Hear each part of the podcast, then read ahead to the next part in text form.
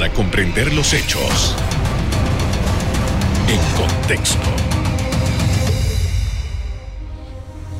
Muy buenas noches, sean todos bienvenidos y ahora para comprender las noticias las ponemos en contexto. En los próximos minutos haremos un balance de situación de la reestructuración de préstamos bancarios a 12 días del cierre del periodo para acogerse a esta medida. Para ello nos acompaña Carlos Berguido, presidente ejecutivo de la Asociación Bancaria de Panamá. Buenas noches. Buenas noches, Carlos. Gracias por aceptar nuestra invitación. Quisiéramos saber, eh, esta semana ya, eh, habiendo ya entrado en una segunda semana eh, continua del mes de octubre, ¿cuál es el balance de lo que se ha logrado con esta decisión? Bueno, muchas gracias, Carlos. Gracias por la invitación a ustedes. Siempre y gracias y buenas noches a toda tu audiencia. Cifras específicas no tenemos porque estamos esperando que la superintendencia, que es la que recopila esas cifras y que las puede dar de modo oficial, las proporciones. Y estimamos que eso probablemente ocurra entre la segunda, entre la tercera y cuarta semana de octubre, esperamos. Pero lo importante, que sí, puedo, que sí podemos contar con ello, es que la inmensa mayoría, más allá del 75-80%, de todos los préstamos, de todos los clientes que en algún momento enfrentaron problemas importantes con el pago de sus préstamos, ya han podido recuperarlos, ya, perdón, reestructurarlos, lo cual implica un gran paso adelante, porque todas estas personas presumimos que ya han pasado una etapa de mucho menos ansiedad, de menos preocupación y están ya en el, proceso eh, franco de recuperación económica. todavía queda eh, un 20%, quizás un 25% de préstamos que faltan por, reestructurar y ese proceso no tiene por qué detenerse. Las reestructuraciones bancarias, las conversaciones, los acuerdos sobre los términos y condiciones de los bancos es un proceso que se da siempre. Antes durante y después de cualquier moratoria y de hecho ha sido una realidad en la actividad bancaria desde siempre y no tienen por qué detenerse. Lo que sí es importante es que las medidas que en algún momento brindó la Superintendencia de Bancos, los acuerdos bancarios, que proporcionaban a los bancos una serie de, medidas, de herramientas que les permitían mayor flexibilidad, esas han llegado a su fin. Pero eso no quiere decir que no se pueden seguir reestructurando. Ahora bien, estas reestructuraciones, un poco para recordar y para tener claro, estamos hablando de una, adecuación de los plazos para pagar, eh, estamos hablando de también de algunos eh, eh, cambios en la cantidad, en los montos a pagar. ¿Qué es lo que entra en juego en esto de la reestructuración? Tú, tú lo has dicho perfectamente bien, Carlos. Lo más normal es que se reestructure la letra mensual, incluso incorporando periodos de gracia para aquellas personas que, perdón, aquellas personas que siguen enfrentando problemas económicos tan severos que no tengan cómo pagar nada. Eso se puede incorporar, de hecho se incorporó en muchos de los acuerdos, pero lo más normal es que se incorporen esos periodos de gracia, que se extiendan los plazos para pagar los préstamos y a cambio de una reducción de letra, una reducción de la mensualidad, por un periodo más largo. Eso es lo más típico que Ahora bien, eh, imagino que ustedes también lo han visto, durante todas estas últimas semanas ha habido algunas publicaciones en redes sociales, algunas personas que estaban un poco inquietas con el tema de los intereses. Explíquenos, por favor, cómo va el asunto este de los intereses, porque quizás en la mente de muchas personas estaba que había alguna eh, especie de, congelamiento de los intereses o que no iban a cobrar los intereses. ¿Cuál es la realidad respecto a los intereses de estos créditos bancarios?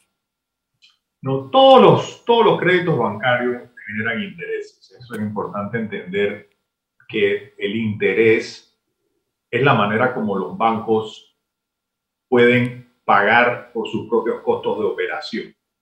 Es decir, un banco no puede operar sin cobrar intereses. Habida cuenta que con esos intereses se paga los salarios de sus empleados, que son más de 24.500, se paga el costo de tener sucursales, el costo de los sistemas, se le pagan los intereses a los depositantes, se le paga los, la propaganda, los, los servicios, todo, todo lo que hace que un banco funcione.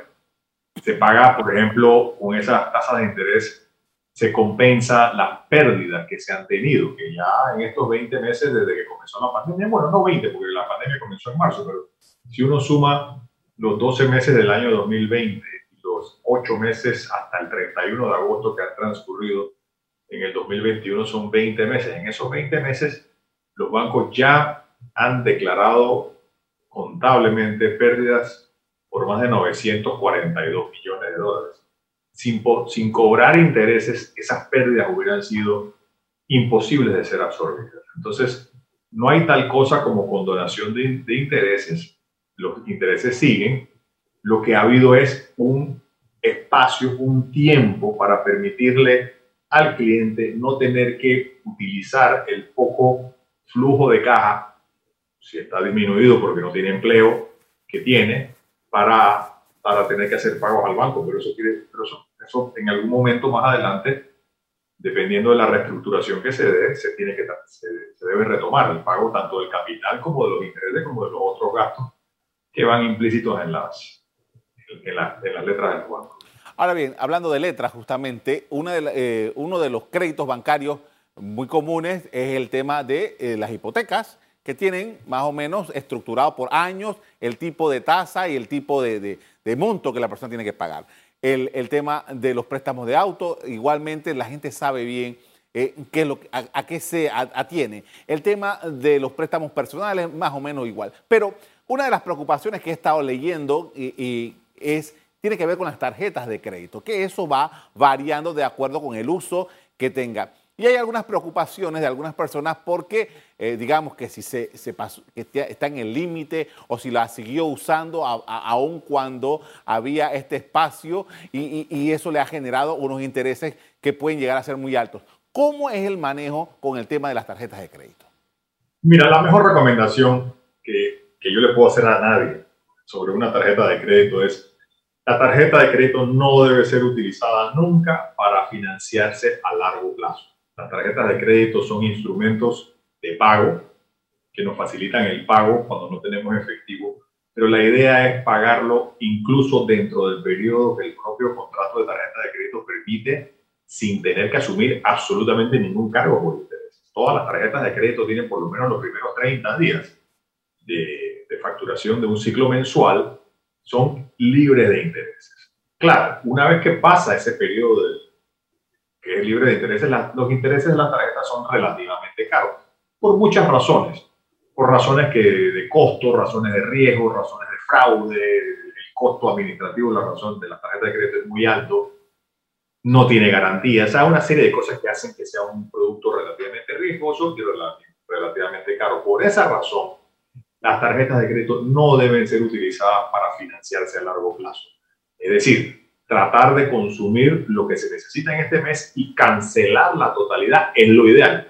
Sabemos que es un periodo difícil, pero tratar de mantener el pago lo más pronto posible, es decir, no irse más allá de un mes, dos meses, tres meses. ¿Por qué? Porque los intereses son altos. Entonces, si uno necesita una fuente de financiamiento más a largo plazo, la recomendación es no utilizar la tarjeta de crédito, sino utilizar préstamos personales que permiten, por ejemplo, hacer un desembolso ahora de 5 mil dólares, digamos, y cancelarlo en plazos mucho más prolongados, por ejemplo, de 36 meses, con intereses mucho más bajos, pero acordados con el banco. Hay muchas personas que consideran que la tarjeta de crédito es complicada de usar y lo entendemos. Y muchas de esas personas lo que están haciendo es que están retirándose del mercado de tarjeta de crédito y lo que están es yendo al banco y están pidiendo que el saldo que tienen acumulado en la tarjeta de crédito se le convierta en un préstamo personal financiado a plazos incluso mayores a 36 meses, a 3 años, con tasas de interés relativas correspondientes a los préstamos personales, lo cual lo hace mucho más cómodo en el pago. ¿no? Pero una vez más, si me pregunta cuál es la recomendación, nunca utilizar la tarjeta, menos que sea una emergencia absoluta, nunca utilizar la tarjeta de crédito para financiarse a largo plazo ni mediano plazo. Eso es un medio de pago que permite financiamiento, pero que idealmente debe ser cancelado antes de que se venza el periodo que es libre de, intereses. y en el peor de los casos, pagar el saldo, hombre, lo más pronto que se pueda, pero nunca irse más allá de un mes y medio, dos meses, porque eso no va a generar intereses muy altos. Con esto vamos a hacer una primera pausa para comerciales. Al regreso seguimos en el análisis del plan de reestructuración de los préstamos bancarios debido a la crisis sanitaria. Ya volvemos.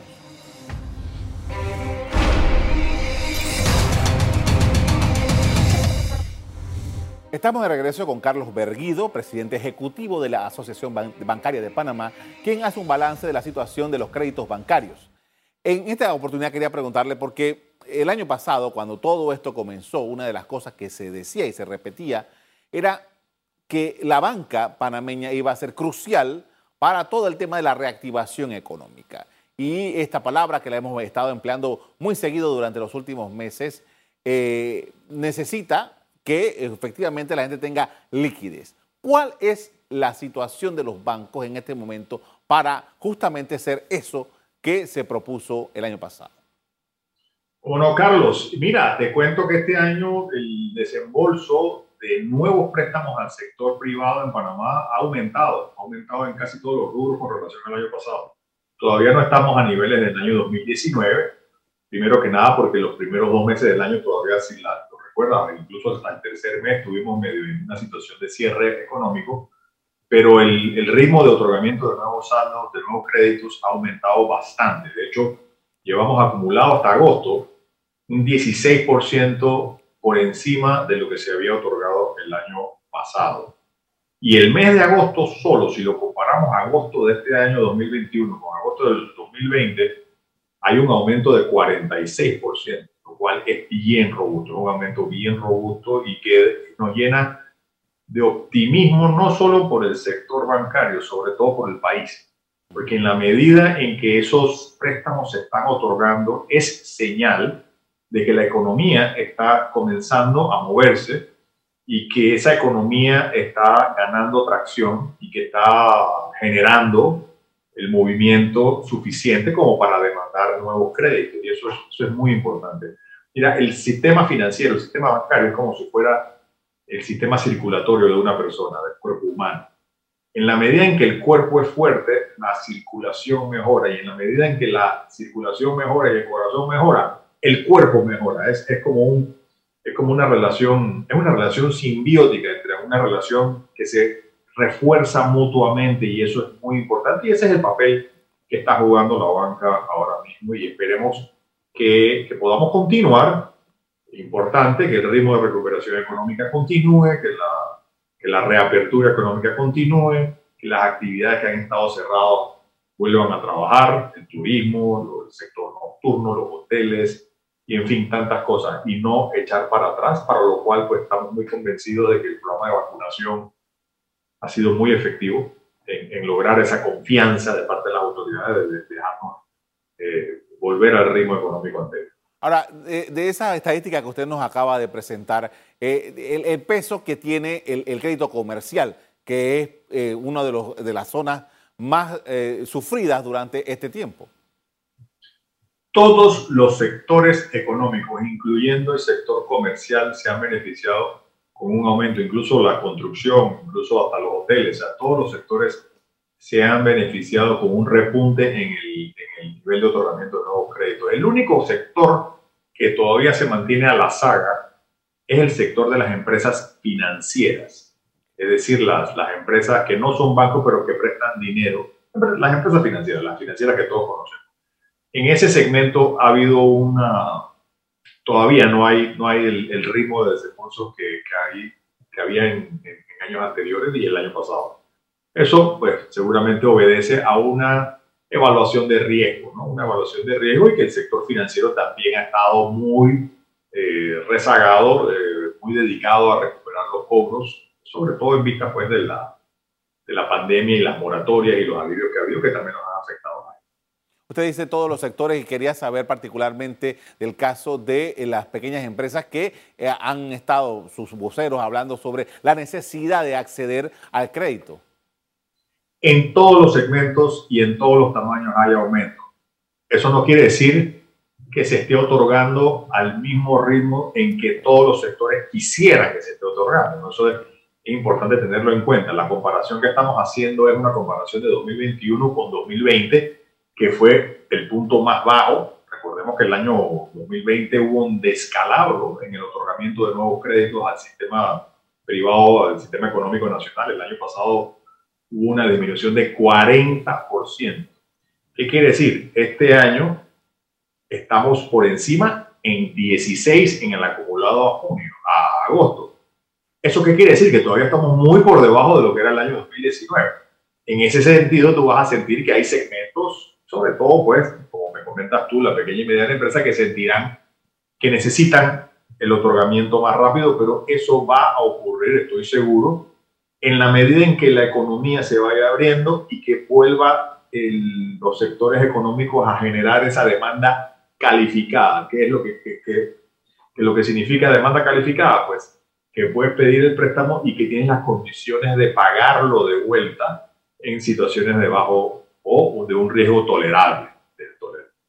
Eh, la banca ha tenido, debido a la pandemia, que hacer un, un refuerzo en sus reservas para poder hacerle frente a cualquier situación. ¿Cómo se ha estado manejando eso? ¿Cómo se ustedes prevén que va a ocurrir en el año 2022 ¿Cuál es la perspectiva dentro de esta necesidad que han tenido de hacer mayores esfuerzos para reservar por, ante cualquier eventualidad? Bueno, como te comenté más temprano, las provisiones por cuentas, por préstamos de, dudosísima recuperación en estos 20 meses ha sido de 942 millones. Yo estimo que eso va a aumentar de modo importante aún a medida que el, el año 2021 siga su curso pero sí pensaría también que el grueso, el grueso, la mayor parte de esas, de esas provisiones probablemente se terminen en diciembre de este año, o sea, lleguemos al máximo, o que se pueda pues absorber el, la mayor parte de los problemas crediticios que se generaron y quizás hasta mediados del año entrante. Pero más allá, creo que el, el, la mayor parte de esas provisiones deben ocurrir, ya han ocurrido y seguirán ocurriendo, pero se verán hasta diciembre, sino hasta eh, mediados del año entrante para darle oportunidad a algunos bancos que tienen cierres contables fiscales que no son de diciembre, sino que son del, del mes de 30, del 30 de junio. Okay. Bueno, eh, tengo otra duda, pero lo voy a dejar para el segmento porque no me queda suficiente tiempo. Es momento de hacer otra pausa. Al regreso, seguimos en el análisis del rumbo de la actividad bancaria en el país y la situación de los clientes del sistema. Ya volvemos.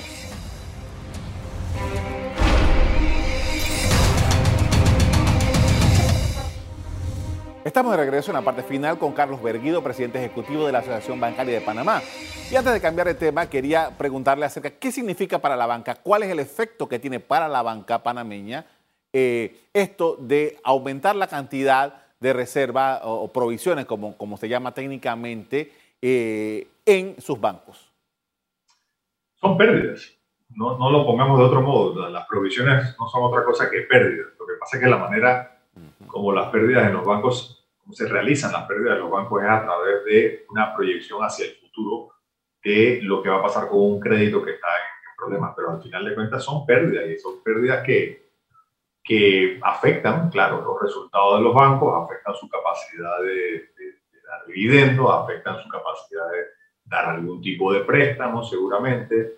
Eh, probablemente se obligue a que algunos bancos tengan que ir a buscar capital para fortalecer sus balances, pero en fin, se trata de 41 bancos que participan del sistema bancario nacional y cada uno tiene características diferentes. Lo importante es que se trata de un sistema robusto y yo te diría que el mayor significado que se debe llevar de aquí es que un, mercado tan sólido, un sistema bancario tan sólido que ha podido aguantar sin ayuda sin ayuda del sistema financiero del Estado, por ejemplo. Aquí no ha habido ningún tipo de subsidio, no ha habido ningún tipo de ayuda, no hay banco central. Y este, este, este impacto de estas pérdidas, que repito, tampoco hemos llegado al final, eso va a seguir creciendo, han podido ser asumidas en su totalidad por los bancos del sistema, por el buen manejo que han llevado, por los excelentes niveles de liquidez y de solvencia con que se encontraban, en que se encontraban al, inicio de la crisis y sobre todo por el manejo prudente, profesional de los bancos panameños. Ahora bien, eh, eh, ustedes han estado bastante activos en los últimos días porque en la Asamblea Nacional se discute un proyecto de ley que tiene como propósito eh, hacer regulaciones en el tema del pago de o, la, la, manera como se calculan los, los intereses en los créditos bancarios, entre otros temas. ¿Cuál es la evaluación que ustedes están haciendo sobre este proyecto? Sí, claro. Eh, mira, con todo respeto lo hemos dicho, se lo hemos explicado a, a, cuantas personas nos han querido escuchar. Son, se trata de medidas que buscan ayudar a las personas menos favorecidas con un tope de tasas de interés. Pero son iniciativas que una y otra vez demuestran es causar más daño a las personas que buscan ayudar. ¿Por qué? Porque la única manera en que los bancos y las empresas financieras y los acreedores de todo tipo pueden eh, ofrecer crédito a los sectores de mayor riesgo, ¿y a qué me refiero de mayor riesgo? Sector de mayor riesgo de que no paguen, ¿no? Cuando uno paga un préstamo, uno tiene un, uno, cuando, cuando un banco hace un préstamo, hay una evaluación que hay que hacer de cuál es el riesgo de que esa persona no me pueda pagar de vuelta. Entonces, los segmentos de mayor riesgo de impago conllevan necesariamente tasas de interés que son relativamente mayores a los segmentos de bajo riesgo de pago. Entonces, cuando se ponen tasas artificiales o topes artificiales a esas tasas, lo que ocurre es que los bancos se retiran de los segmentos de alto riesgo y esas personas que necesitan dinero en esos segmentos que típicamente incluyen a quienes, a los emprendedores, a los recién graduados, a las amas de casa que emprenden, personas sin referencias bancarias, personas sin, sin colaterales, sin garantías. Esas personas entonces se quedan sin acceso al crédito bancario. Pero eso no quiere decir que, se, que dejan de necesitar pedir prestado. Y entonces esas personas, al no poder pedir prestado en el sistema bancario, porque los bancos no pueden prestar con las tasas que son correspondientes a esos segmentos de, de riesgo, se ven condenadas a tener que ir a prestar, a pedir prestado a los usureros, a los agiotistas, a las bandas de blanqueadores de capital que andan prestando dinero y que todos sabemos que existen que prestan ya no a 5.72%, que es la tasa promedio anual que se le cobra a la hipoteca en Panamá, o al 8.72% que se, pide, que se presta en promedio a los préstamos personales, o incluso al 20% que se presta en promedio anual sobre las tarjetas de crédito. Pero esos usureros piden a cambio es tasa de 10% semanal, lo que termina siendo casi 500% o más anual o incluso 10% diario, como ocurre, por ejemplo, con los famosos gota a gota, que también pululan alrededor de los mercados de abasto del país. Entonces, termina eh, causándole un daño terrible este tipo de iniciativas, terminan por causarle un daño terrible precisamente a quienes busca ayudar, que es a la gente más vulnerable. Aprovecho la oportunidad para decirle, además, en Panamá tenemos tasas que no estando reguladas ni teniendo topes, son las más bajas del continente americano, por lo menos en el sistema bancario. Son las más bajas del continente americano de lejos, comparables únicamente con las tasas que existen comerciales en los Estados Unidos, que es el mercado más competitivo del mundo. Entonces, ¿qué estamos buscando realmente? No estoy seguro. Nosotros hemos hecho esas explicaciones y confiamos Confiamos en que podemos seguir trabajando tanto con el gobierno nacional como con la Asamblea en no desviarnos y no caer en esa trampa populista que, igual que se ha demostrado no solamente en Panamá, en cuanto país ha ensayado estas ideas, ha demostrado causar exclusión, condenar a la gente a tener que pedir prestado a bandas informales, a prestamistas informales, y asumir costos de financiamiento que son múltiples veces más altos que los que se pueden conseguir en el sector bancario o en el sector formal. Parte, parte del criterio de que se está presentando, eh, imagino que usted lo ha escuchado, es que dice que eh, Panamá no regula para nada este segmento y que eh, incluso en los Estados Unidos, dicen los proponentes de esta, de esta idea, que hay, hay regulación de este tipo. ¿Cómo contesta la Asociación Bancaria sobre eso? Mira, en Panamá hubo esa regulación. Panamá hubo regulación de tasas y se liberaron a partir del año 98. A partir de entonces se ha multiplicado el tamaño de la cartera de crédito por 400%. ¿Eso qué quiere decir? Que hay mucho más gente hoy en día, cuatro veces más gente que tiene acceso al crédito. Y por otro lado, las personas que dicen que en Estados Unidos hay regulación de tasas es apenas una verdad, ni siquiera te voy a decir a media, es una, una, una verdad a cuartas. ¿Por qué? Sí es verdad que hay estatutos estatales que ponen topes a las tasas. Sin embargo, el negocio bancario, la gran, la inmensa mayoría del negocio de la actividad bancaria en los Estados Unidos es a nivel federal y a nivel federal no existe control de tasas de interés en los Estados Unidos. Por otro lado, esos controles a las tasas de interés que hay en algunos estados usualmente están orientados a préstamos de bajo monto, de muy bajo monto, que ni siquiera son el tipo de préstamos que hacen los bancos. Son préstamos que hacen empresas financieras o empresas que dan crédito de todo tipo, eh, que no necesariamente son los bancos, sino que son es, créditos, créditos comerciales, o préstamos de, otro tipo que no entran en lo que es la regulación bancaria. Pero sí es verdad, existen estatutos, y no solamente en Estados Unidos, en muchos países. En muchos países hay, hay leyes que ponen topes a las tasas de interés, pero en casi todos, no conozco uno en donde esos topes hayan producido algún nivel de bienestar adicional. Todo lo contrario. Caso tras caso, llámese eh, Costa Rica, llámese Bolivia, llámese Chile, Holanda, Zambia, Kenia, el Reino Unido, en todos los casos lo que ha ocurrido es exclusión financiera. Que la gente que necesita crédito no lo consiga en el sector bancario y tenga que entonces migrar al sector informal y verse obligada a pedir dinero a tasas exorbitantemente altas. Le agradezco mucho por habernos acompañado esta noche con puntos de vista frente a estos temas bancarios. Muy amable. Muchas gracias, Carlos, y buenas noches. De acuerdo con cifras del sector, el 75% más o menos de los clientes de crédito en los bancos locales se mantuvo realizando sus pagos durante estos 18 meses de pandemia cumplidos en septiembre. El 40, el, restante está todavía en proceso de hacer sus préstamos modificados, la mayoría con acuerdos con los bancos. Hasta aquí el programa de hoy. A ustedes les doy las gracias por acompañarnos. Me despido invitándolos a que continúen disfrutando de nuestra programación. Buenas noches.